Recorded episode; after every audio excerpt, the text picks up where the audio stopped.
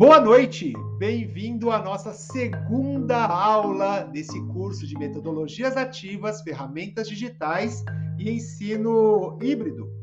Aqui nós iremos interagir com várias ferramentas e entender o melhor, o potencial de cada uma e adaptar a realidade de nossa sala de aula. O podcast é uma Pode ser utilizado como uma radionovela, por exemplo. Pode ser utilizado para levar uma informação rápida, de forma lúdica e divertida. E eu falo uma coisa para vocês: para que ficar mandando aqueles áudios longos e estressantes até do WhatsApp?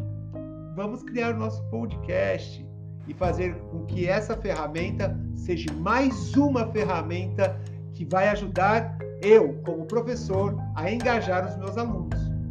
Bem-vindas à nossa aula de podcast. Bora lá trabalhar?